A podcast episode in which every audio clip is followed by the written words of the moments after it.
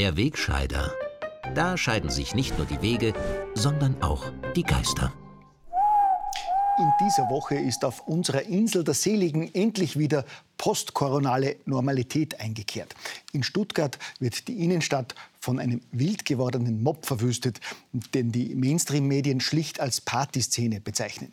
Es häufen sich wieder Einzelfälle, bei denen offenbar psychisch kranke Täter die neue Partyhymne Allahu Akbar trällern, während sie Leute terrorisieren und umbringen. Und auch bei der innenpolitischen Berichterstattung haben die heimischen Qualitätsmedien jetzt wieder den Schalter umgelegt.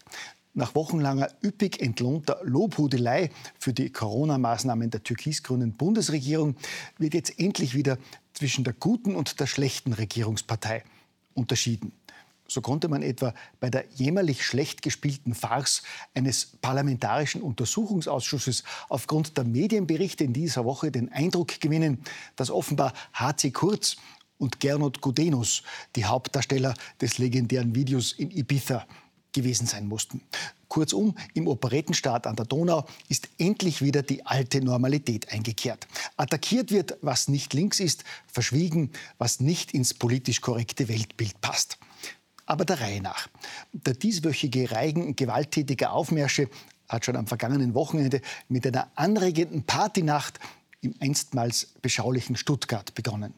Als dort ein 17-Jähriger wegen eines Drogendelikts von der Polizei kontrolliert wurde, haben sich spontan mehrere hundert Jugendliche zusammengerottet und sind auf die Polizei losgegangen. In der Folge wurden Polizeiautos und umliegende Geschäftslokale zerstört und geplündert. Die Bilanz Dutzende demolierte Geschäfte, 19 verletzte Polizisten und 24 Festnahmen.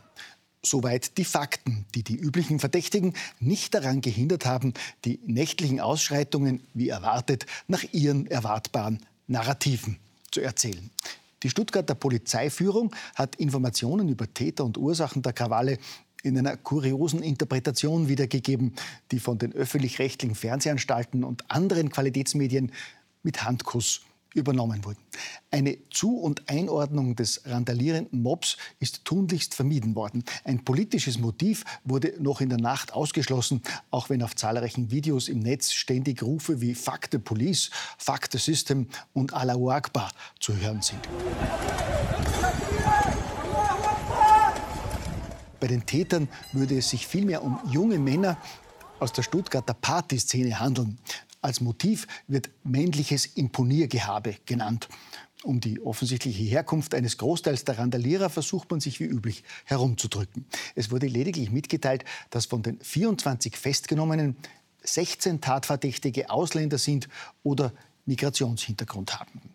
Umso unverständlicher sind einmal mehr die bestürzenden Aussagen des Tübinger Oberbürgermeisters Boris Palmer über die harmlose Stuttgarter Partynacht und ihre Teilnehmer. Palmer stößt sich nicht nur an der Bezeichnung Partyszene, sondern beschreibt die mutmaßlichen Täter aufgrund des veröffentlichten Bildmaterials als südländisch und dunkelhäutig. Ja, geht's noch? In Zeiten weltweiter Proteste gegen Rassismus diffamiert ein deutscher Provinzpolitiker die harmlosen Partygäste mit rassistischen Attributen wie südländisch und dunkelhäutig.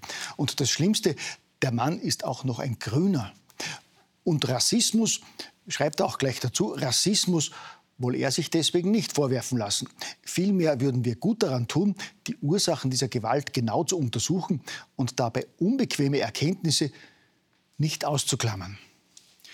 Gott sei Dank gibt es aber noch genügend Zeit und andere Genossinnen, die derart unbequeme Erkenntnisse sehr wohl ausklammern und auf triviale Weise versuchen, Gewaltexzesse wie in Stuttgart zu verharmlosen.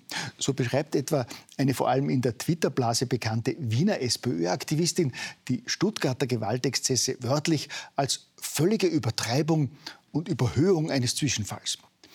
Keine Frage, wenn harmlose Partygäste mit überwiegendem Migrationshintergrund Polizisten attackieren und Geschäfte demolieren und plündern, dann ist das eine völlige Übertreibung und Überhöhung eines Zwischenfalls. Wenn ein linker Mob im Windschatten angestachelter Antirassismus-Demos und im Kampf gegen Faschismus und Kapitalismus rund um den Erdball Menschen verprügelt, Städte verwüstet und Geschäfte plündert, dann ist das grundsätzlich in Ordnung, weil ja im Dienst der guten Sache. Kritik daran ist unzulässig, kapitalistisch und rassistisch.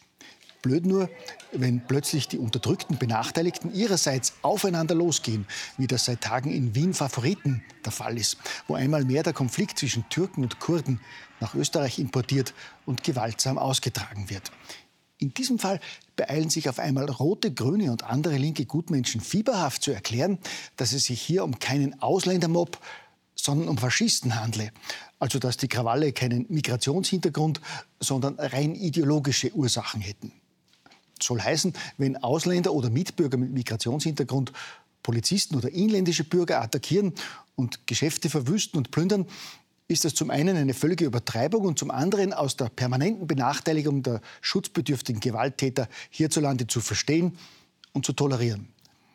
Wenn hingegen im Zuge der vielbeklatschten weltweiten Unruhen in Wien rechte Erdogan-Anhänger auf linke Kurden losgehen, dann hat das mit Migration überhaupt nichts zu tun, sondern es handelt sich selbstverständlich um nicht tolerierbare Attacken rechtsextremer Kräfte auf eine Phalanx aus friedlichen, antifaschistischen und guten Menschen.